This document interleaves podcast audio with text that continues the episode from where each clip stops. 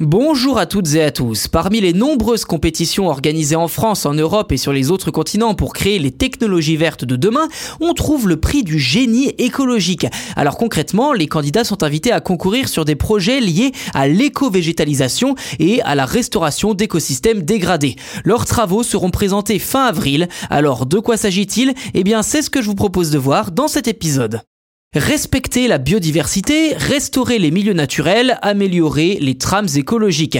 Voilà en trois exemples résumé l'esprit de cette compétition et les quelques solutions que peut apporter le génie écologique dans sa gestion des espaces naturels.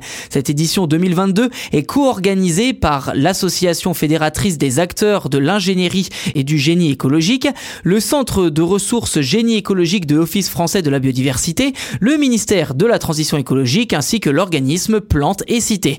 Objectif, partager les bonnes pratiques en faveur de la biodiversité et mettre l'accent sur une discipline encore méconnue. Cette année, focus sur les milieux urbains en montrant justement ce que peuvent apporter ces techniques dans les villes.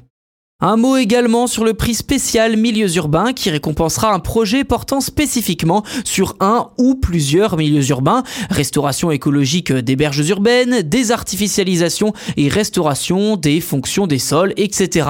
Pour ce prix, les projets seront jugés sur leur aspect exemplaire, mais également dans l'intégration des acteurs locaux dans leur élaboration et leur mise en œuvre. Au total, cinq catégories seront récompensées, restauration d'écosystèmes, de population, gestion des espèces envahissantes, amélioration des trames écologiques, réhabilitation des services liés aux écosystèmes et au sol, pratique de gestion des espaces naturels. La remise des prix et la présentation des lauréats aura lieu quant à elle à l'automne prochain.